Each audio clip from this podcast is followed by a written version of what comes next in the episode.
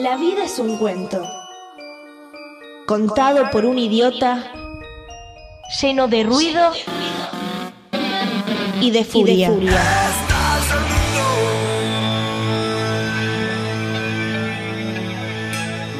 Que no significa nada. El sonido y la furia. Un programa no solo literario.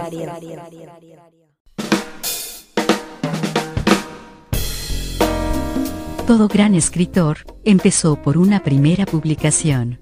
Por eso te invitamos a conocerlos en El Semillero. Conoce hoy a los escritores de los que escucharás hablar mañana. El Semillero en el Sonido y la Furia.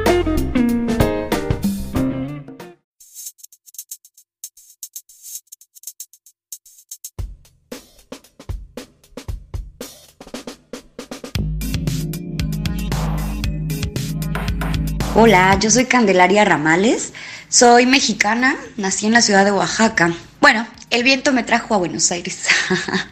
Acá estudié la carrera de letras en la UBA y actualmente, bueno, doy clases de literatura. Yo no puedo decir que tuve una infancia llena de libros o que soy una devoradora de libros desde chica. No, no. Recuerdo que una vez una amiga, que bueno, actualmente es mi amiga, pero cuando la conocí eh, teníamos, no sé, como 13 años, y esta chica me dijo que en su casa, que su papá le había dado a leer La Metamorfosis de un tal Franz Kafka. Y yo pensaba como, sí, a los 13 años.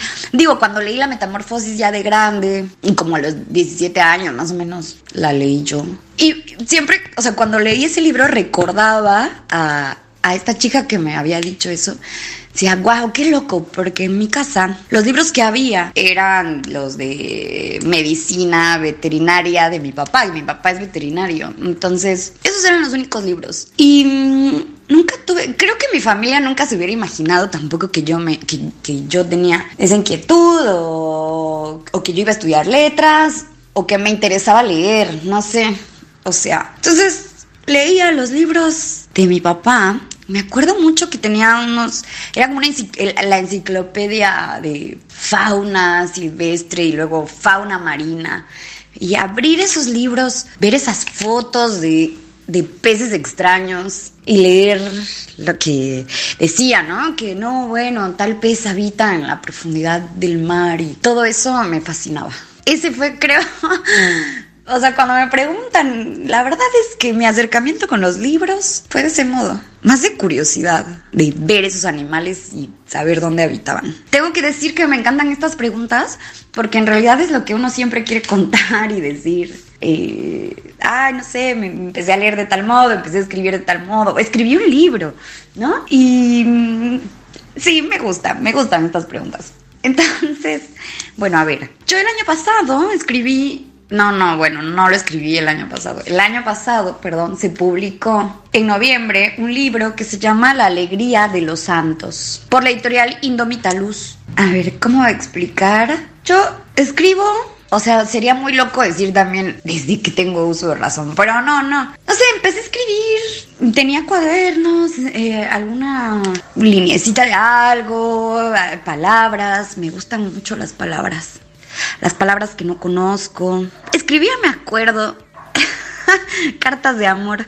Bueno, en algún momento pensé en la posibilidad de que algunos relatos que yo escribía, que algunas cosas que tenía escritas, quizá podían llegar a ser un libro. Por supuesto que es el sueño, como dicen acá, el sueño del pibe, ¿no? En este caso, el sueño de la piba. Sí, yo quería tener un libro, por supuesto, pero veía muy lejana la idea, porque mi libro es tan, ay, no sé, lo considero tan sensible, tan cosas, es lo que me pasa por la mente, por el cuerpo, por la vida. Entonces pensaba, ¿a quién, a quién le interesan estas cosas, ¿no? Como si estoy llorando o riéndome y que lo, y lo que cuento es algo que tiene que ver con, con esos sentimientos. O ¿a quién, ¿a quién chingados le importan?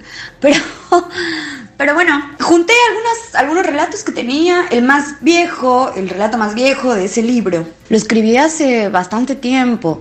Es del 2013, más o menos. Y me acuerdo porque tengo mis cuadernos en donde veo como el nacimiento de esas historias que después se hicieron libro, ¿no? Porque por supuesto que tuvo mucho trabajo de corrección y tal.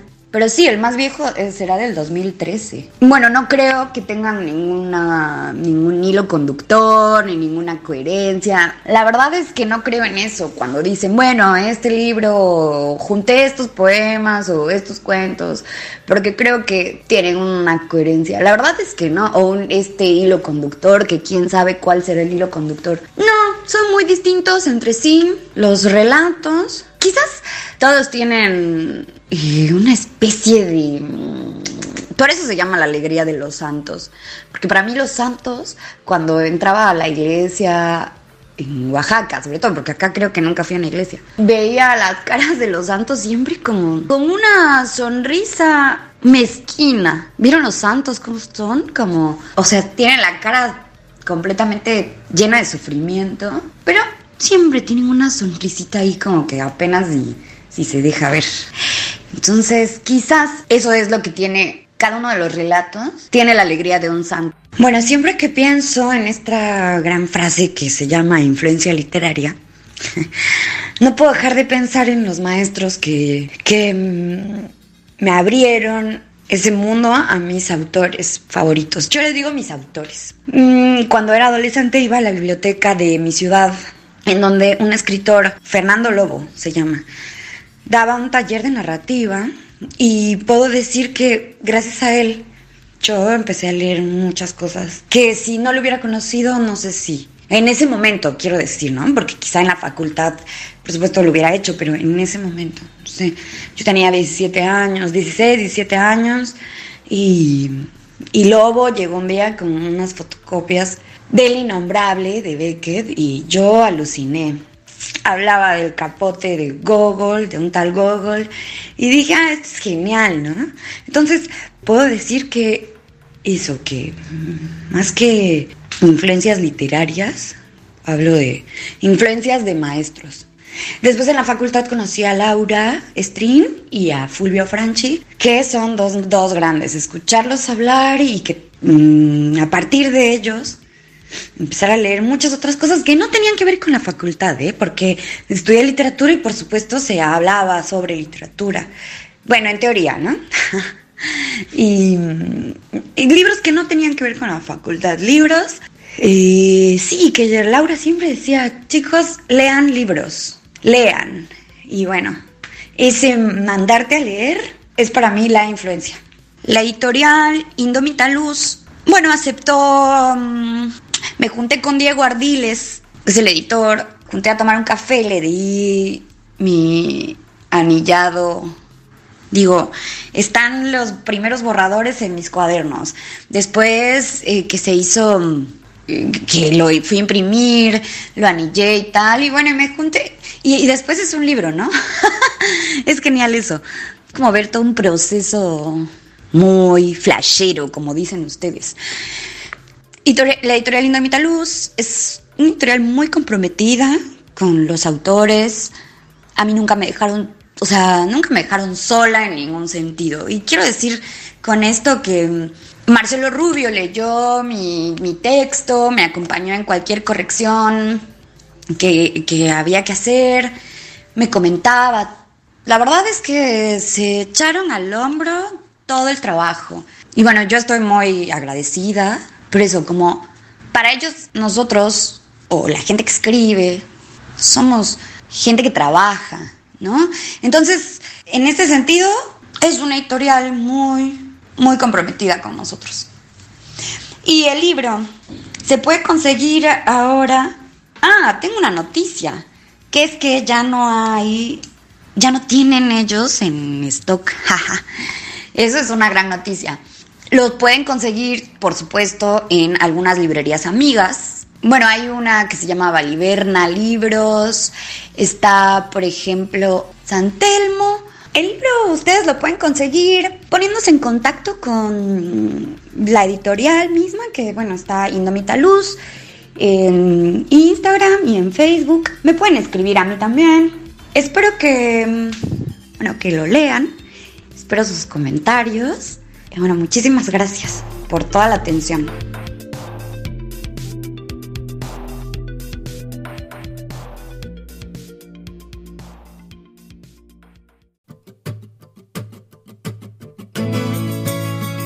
¿Te parecen muy caros los libros? En promedio salen 800 pesos. Pero si te suscribís a nuestra biblioteca El Sonido y la Furia, podés llevarte un libro todos los meses por solo 300 pesos. Además hay remeras literarias y descuentos en librerías. Visita nuestro Facebook y el link en nuestra descripción. Gracias por acompañarnos en esta aventura literaria. El Sonido y la Furia, el mejor podcast de literatura.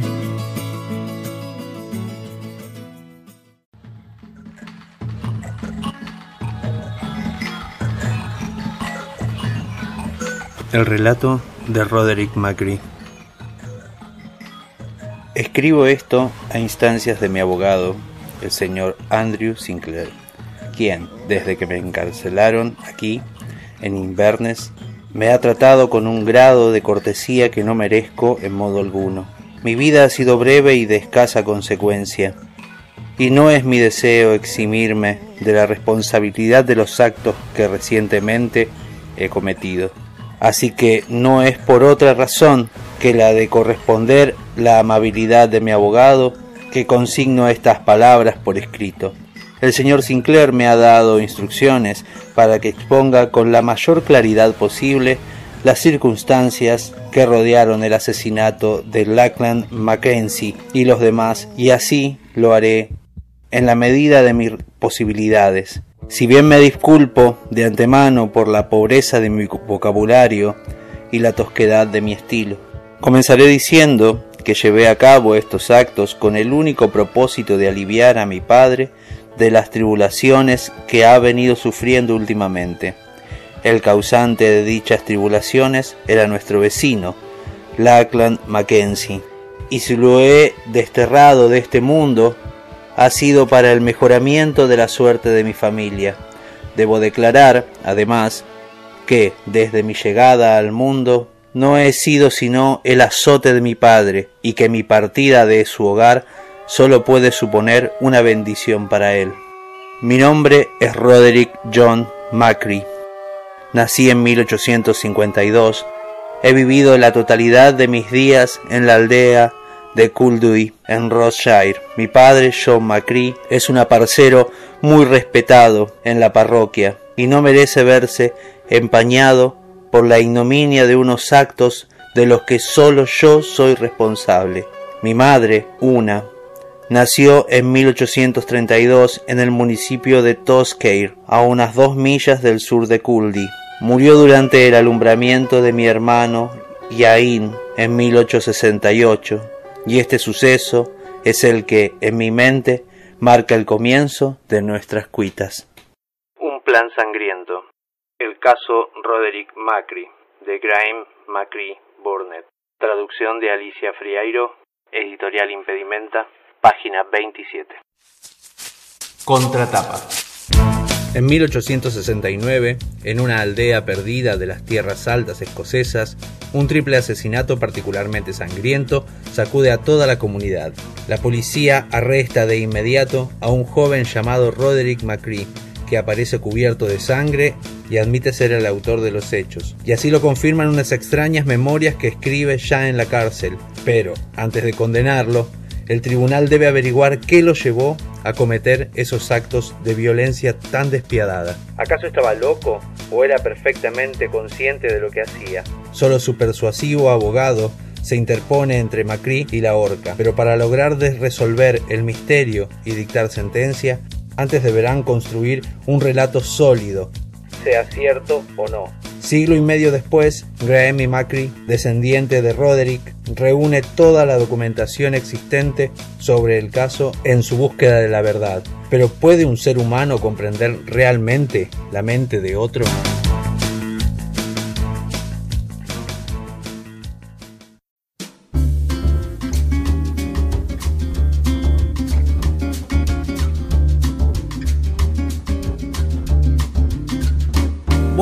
Sean bienvenidos y bienvenidas al Sonido y la Furia. Y digo buenas noches porque la literatura sucede de noche. Y hoy vamos a hablar con Graeme Markley Burnett, un escritor escocés que nació en el año 1967.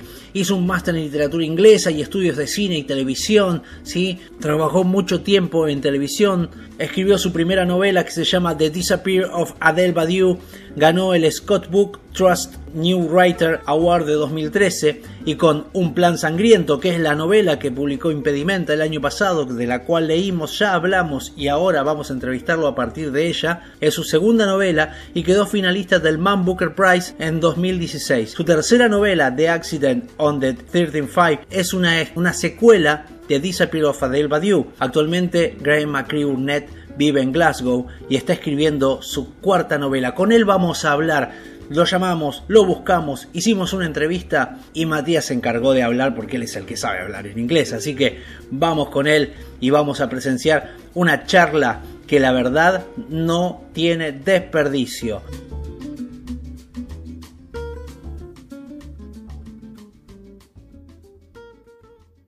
Hi, my name is Graham McRae Burnett. I'm from Scotland. And I'm very, very happy to be here on El Sonido y La Furia.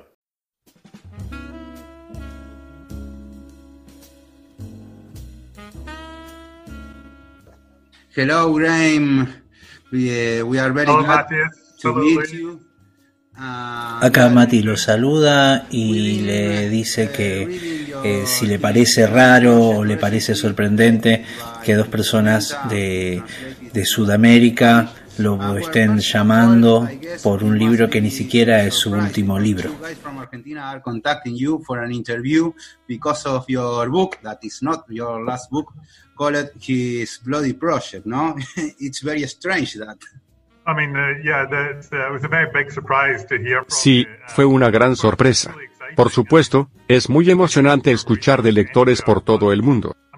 Es la historia de un pueblito chiquito en Escocia en el siglo XIX, y cuando escribí el libro nunca imaginé que iba a terminar siendo traducido. Me bastaba con que fuese publicado en el Reino Unido, y ahora resulta que fue traducido a más de 20 idiomas. Estuve en China, Rusia, Australia gracias al libro y el año pasado Impedimenta lo publicó en España, donde también estuve, y es fantástico que finalmente haya llegado a Sudamérica. Es un viaje increíble el que ha hecho este libro. Como te dije, escribí un libro sobre un pueblito en Escocia, y para mí es increíble que lectores de todo el mundo encuentren algo interesante en la historia. it's been an amazing journey that the book has gone on. And as I say, I wrote this book about a Scottish village. So it's really amazing for me that readers in different countries can find something interesting in the book. Yes, and well, it's a great, a great job uh, that you that you done. But you are a literature professor, doesn't it? Pregunta Matías si él es profesor de literatura. Um, no, uh, I uh, no, I'm, no, I'm not. No, No. Um, did impedimenta say that? Impedimenta say that. No, no lo soy. ¿Impedimenta dijo eso? Creo que hubo un error de traducción. Cuando era joven, fui profesor de inglés. Di clases como nativo en otros países, estuve en Checoslovaquia, estuve un año en Portugal, un tiempo en Francia y otro en Londres, dando clases a estudiantes extranjeros. Fui profesor, pero no profesor. Después de eso trabajé en televisión por 10 años como investigador, y después cuando tenía 40 decidí que era tiempo de escribir una novela. Siempre escribí, incluso cuando era estudiante, pero mi ambición siempre fue publicar una novela. I um when I was about 40, I decided now it's time to write the novel. I was always writing, even as a student, but my my ambition in life was to publish a novel. Yes, but you. Este es el tercer libro que publica y se nota que se tardó bastante en dedicarse a escribir, que lo tomó con calma, dice Matías, eh, y que le pide que por favor le cuente cómo fue ese momento en cuando decidió dedicarse a la escritura. Um, well, it wasn't, you know, as I say, I started writing when I was a student at Glasgow University. I, I studied literature and film. and I was writing short stories. And then I was traveling a lot in my 20s. Um. Empecé a escribir cuando era estudiante en la Universidad de Glasgow. Estudié literatura y escribí cuentos. Viajé mucho a mis 20 años y siempre estuve escribiendo cosas. Incluso escribí una novela en la década del 90. Una novela policial muy convencional que nunca se publicó. Después de que perdí mi trabajo en la tele a los 40 años, pensé, si quiero escribir y publicar una novela, ahora es el momento. Y así fue como empecé a escribir lo que terminó siendo el caso de Roderick McRae que es una suerte de extraña novela policial, no tan policial, situada en un pueblito de Escocia. Y sobre escribir, digamos que no fue una decisión nueva. Siempre supe que quería ser escritor, solo que ahora me comprometí realmente con la escritura. Pude ganar algo de plata, así que pude dedicarme un año entero a escribir. Aunque me llevó tres años. Pero sí, está siendo muy políticamente correcto. La verdad es que era muy viejo. Pero bueno, tengo que decir que Impedimenta va a publicar mi nuevo libro el año que viene.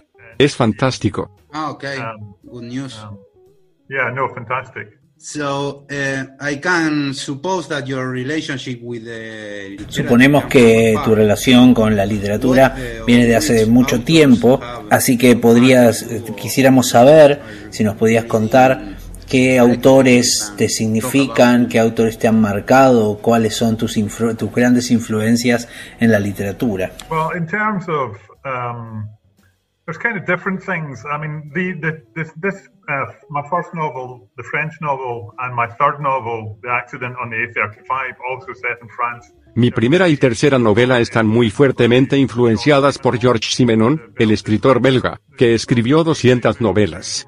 Amo su estilo. Es muy económico, no usa muchas palabras, sus libros son muy cortos.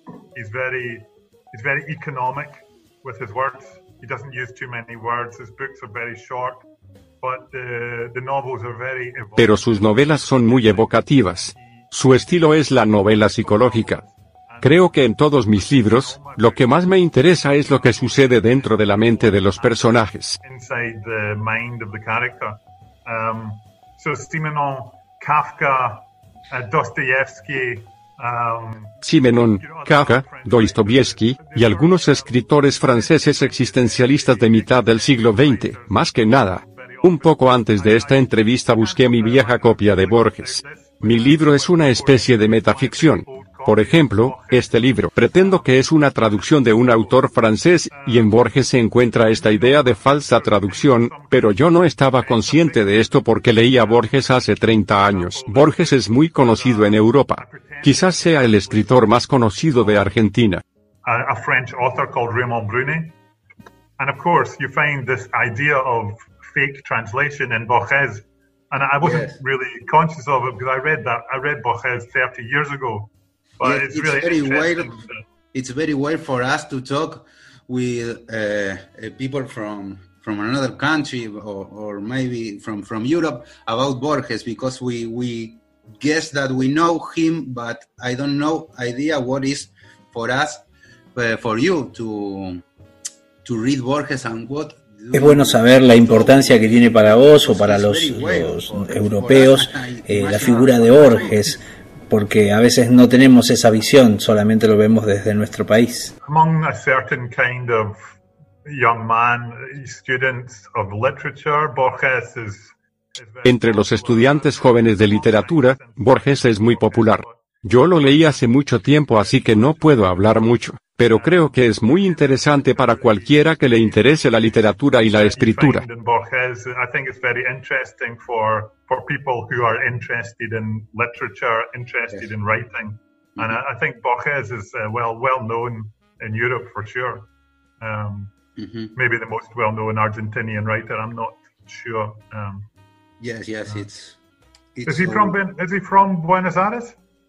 Pregunta si Borges es de Buenos Aires y Matías le dice que sí. Y, Yes, he from. He y- y hablan de lo importante que es también para nosotros, que es el más importante que tenemos en Argentina, a, de- a pesar de que hay muchos otros eh, autores. Uh, then we can talk about others, but he's the, the principal one. Uh, about um, yeah, h- uh, how is to, I want to know the, there in YouTube, you uh, our listeners can find uh, your the history about your. Matías le cuenta sobre un video que vio de un reportaje que le hicieron a Graham y en donde se veían las tierras altas escocesas y lo impresionante que era la vida esa que, que parece retratar en, el, en, en su libro Un plan sangriento en el siglo XIX en las tierras altas escocesas. Lo que le pregunta a Matías es sobre los diferentes tópicos que toma en su, en su texto, en su libro, en donde se habla sobre la relación de, de poderes, sobre las diferencias de clases, las injusticias, la explotación sobre las clases trabajadoras y granjeras. Y le pregunta si eso tiene que ver y si hay alguna relación aún hoy, desde ese siglo XIX que él retrata, hasta la actualidad de, de Escocia. You mean living in the in the present time? Yes, problems that you mention in the in the book that in the 19th century that is still remaining. Es una muy buena pregunta. Mi mamá viene de este pueblito chiquito del norte de Escocia, muy hermoso pero también muy remoto. Por supuesto en esos pueblos no vive mucha gente. This part of Scotland, the north of Scotland, very very beautiful, but also quite uh, it's very remote and it's just small villages. Not so many people live there. So as a child, I went there three times a year um, to visit my grandmother and so De chico, iba un par de veces al año a visitar a mi abuela, así que conozco la geografía del lugar y la cultura del área, pero no conocía mucho de la historia. Así que cuando empecé a escribir el libro, investigué mucho la historia de las tierras altas escocesas, y resultó ser bastante violenta. La gente de la zona, granjeros, fueron sacados de sus casas, de sus hogares, y tuvieron que vivir bajo un régimen muy estricto, un régimen prácticamente totalitario. Sin ningún tipo de poder o acceso al poder o tipo de organización política. Cuando leí todo esto durante mi investigación, me sentí indignado y enojado. Yo no quería escribir un libro sobre política, quería escribir un libro psicológico.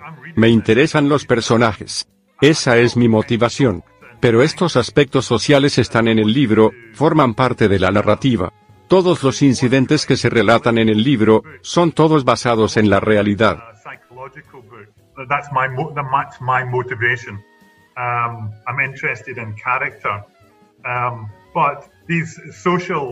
aspects of the book they're there, and um, they become part of the narrative. I mean, all the all the incidents in the book, um, such as when Roddy and his father are gathering the seaweed from the shore, and they're told to return it because they don't have permission.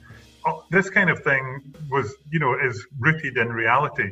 Um, so it's been it's been very interesting for me that uh, people reading the book, it's kind of Me resulta muy interesante que la gente que lee el libro aprende algo sobre la historia de Escocia, y quizás decide leer más, otros libros. Por supuesto, en Escocia, como en cualquier país, hay desigualdad. Yo vivo en Glasgow, que es la ciudad más grande. Vivo cerca de la universidad y es una ciudad hermosa. Pero también existe una gran pobreza en Glasgow, en Escocia, una gran diferencia de oportunidades. But um, there's also great poverty in, in, in Glasgow um, and in Scotland. So there's still those uh, differences of opportunity. But it's a very different kind than are described in, in his bloody project. Yes. And another important topic that you that you mentioned is about uh, your Otro de los tópicos que toma y que son importantes en la novela Un plan sangriento es sobre la ficción y la realidad, sobre el tópico de la realidad o la verdad y la ficción. Este juego constante entre ir de lo que es documental a lo que es ficcional, Say de lo que the dicen las diferentes voces y lo que de- y las verdades aparentes, la apariencia y lo que realmente sucede. Eh, sobre eso le pide que hable. Um, Por supuesto, sí. Siempre que discutimos un hecho histórico, estamos en realidad discutiendo diferentes versiones de un mismo hecho. Usualmente hay una versión que es la que finalmente se acepta como la verdad, pero siempre hay diferentes versiones de esa verdad. And the, the, the first idea for this novel was that it was going to be told La primera idea para esta novela es que iba a estar contada a través de diferentes documentos, por eso tenemos principalmente a McRae, el personaje principal, y él nos cuenta esta historia. story. But we don't know if everything he says is true. Pero nosotros no sabemos si todo lo que dice es cierto. Y a medida que avanzamos, nos damos cuenta que definitivamente no nos ha contado todo. Y ahí se nos presentan diferentes versiones de los eventos y las diferentes motivaciones de los personajes. Um, Quise que el lector tuviese por completo el rol de detective, que tuviese que decidir qué versión de esos eventos quería creer. En los términos de Nietzsche, es cierto, no hay verdad en la novela. La novela no termina, no sabemos qué pasa al final. La novela está todavía abierta, pero siempre hay diferentes versiones de esa verdad.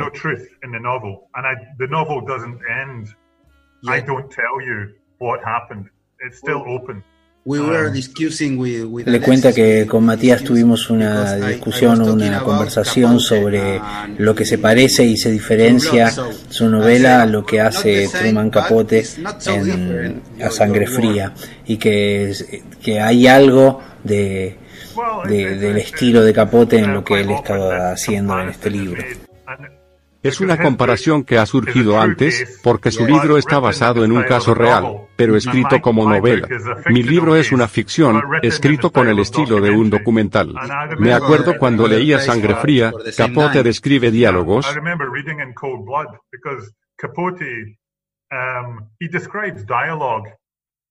pero él no sabe qué se dijo realmente. Ahí está Capote siendo novelista, y está perfecto. Pero cabe la pregunta, ¿esto sucedió así realmente? Así que sí.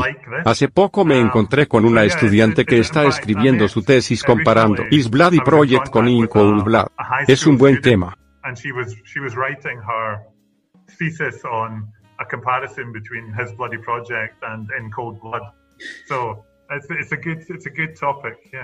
It's, always great to be compared Que te comparen con, con Capote siempre está bien, ¿no? Eso parece que lo pone feliz a Graeme y, y decir que siempre que te compare, que Capote esté en algún lado y esté en algún lado de tu literatura, entonces está todo bien. Eh, a quote about Robert Louis Stevenson. Yo hice referencia a un epígrafe que hay en el extraño caso de Dr. Jekyll y Mr. Hyde de Robert Louis Stevenson, en el que describe las tierras altas escocesas de la siguiente manera. Sin embargo, nosotros seremos los hijos del brezo y del viento. Lejos de casa, aún para mí y para ti, la retama florecerá con fuerza en el país del norte. A partir de acá le preguntamos sobre con cuánto se siente imbuido él en la tradición de la literatura escocesa, eh, cuánto se siente o no en ella. Um, I mean Scotland has a strong literary tradition Stevenson of course Walter Scott who invented the historical novel Escocia tiene una fuerte tradición literaria. Stevenson, por supuesto, Walter Scott, que inventó la novela histórica. Nadie lee a Walter Scott hoy, yo nunca lo leí. Más recientemente, surgieron escritores urbanos, James Kellman, de Glasgow, Irvine Wells, que escribió Transporting, Galloway. Actualmente hay mucha escritura escocesa. Stevenson es muy interesante para mí, porque algunos podrán leer mi novela y decir que es una novela posmoderna. Mi respuesta siempre es, si Stevenson y Wilkie Collins son posmodernistas, sí, yo también soy posmoderno. Porque en Stevenson encontras esta manera de contar la historia a través de los diferentes protagonistas.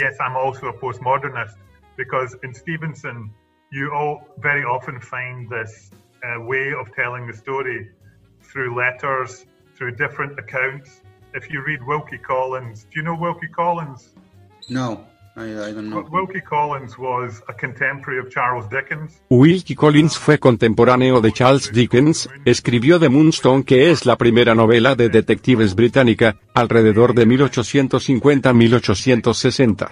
Muy victoriano. Su método de narración ya existía en esa época. I'm sorry The hard boiled style, like. no no it's, it's very it's very Victorian very Ah, Victorian okay. Victorian. Um, but he tells the story. First, one character gives her account, and then the next character gives her account, So all these methods of uh, telling the story of, narr- of narration are there in 19th century fiction, like as they are in Robert Louis Stevenson. So, uh, you know, sorry, I'm, I'm No se puede separar completamente la tradición escocesa de la tradición inglesa. Pero sí, la tradición escocesa es fuerte. En este momento, sobre todo. Hay mucha escritura sucediendo en este momento, muchos buenos escritores, y hay un buen sentido de comunidad.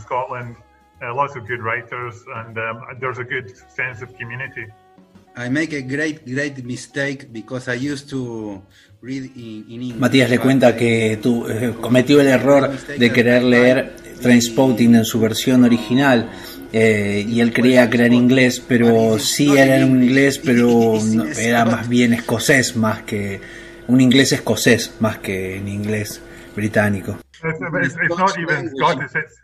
This is uh, this is this, the the slang we say. I don't know if you know the slang, It's, yes. that's very it's very Edinburgh. So even for me, coming from Glasgow, I didn't know some of this vocabulary. Of course, I can I- understand it, I but yeah, start it's, with that and I say no.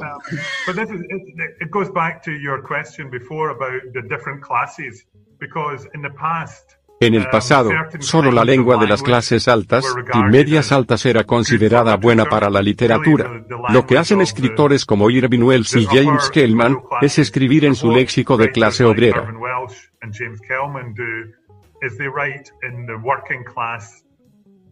vernacular language and they're giving it they're saying yes we literature can be this kind of language too Y lo que dicen es, sí, la literatura se puede escribir así también.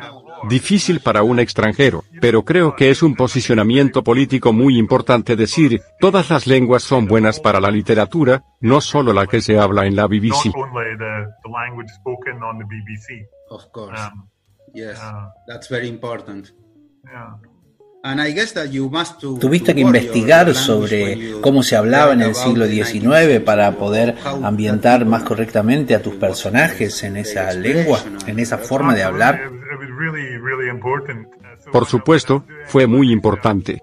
Cuando hice mi investigación, armé una lista de expresiones, de palabras raras. El vocabulario que McCrae tendría que usar. Cuando escribes en primera persona, tienes que hablar como habla tu personaje. When you write in the first person, of course, you have to use the language of your character, not your own language. Um, and you know, it's um, I, uh, you know, that's the same with the, the legal parts of the. Sucede lo mismo con las partes legales y psiquiátricas del libro. Tomé el léxico durante mi investigación, y lo usé para hacer que el libro fuese lo más real y auténtico posible. very real, you know, very authentic. Um, Yeah, that's that's very important. And well, we are we, we are in time, so we, we liberate you with your beer and to. Bueno, acá nos vamos despidiendo y dejándolo libre a Graham para que pueda terminar su cerveza y empezar la noche, porque nosotros hicimos una entrevista a la tarde y estaba sucediendo la noche. Él nos está muy contento con la entrevista y nos dijo que cuando esté el podcast listo se lo pasemos, que él se lo va a pasar impedimento también, así que se, se dan las despedidas en este momento y la buena onda de él y desde acá nosotros estamos muy felices de la nota que pudimos lograr, así que esperemos que ustedes también la, la hayan disfrutado. And I know because my agent was trying to contact him. Ah, So he, has no one. he has he has no internet. Um, But so don't worry, please try again. Uh, but I will yes, if yes. you send me the link to the to the podcast, I'll definitely send it to him because I'm sure he he can, he can share it. Um, so We want to and work with great guy. Independent, He's a uh, great too many years more. Yes. We love that that publisher. So well, thank you, Graham, for, for your time. Thank you for for your for your work, for your your, your great novel. And well, we are waiting Thank you very much. for the next one. My pleasure. My pleasure. Okay. Right. Cheers, guys. Bye. Thank you for writing this novel. Thanks. Beautiful. Thank you very much. Muchas gracias. Thank you so much.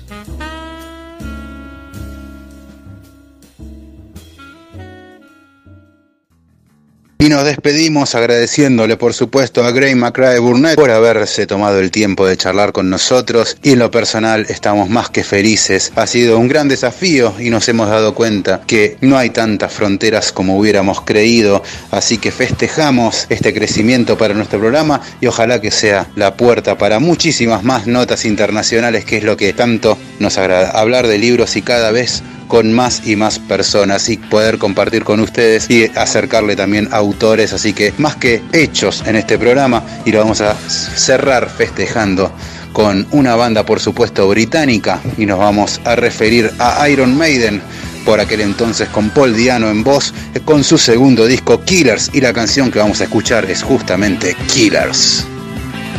Hasta el episodio que viene gente, lean mucho, escuchen mucha música y si se animan, escriban.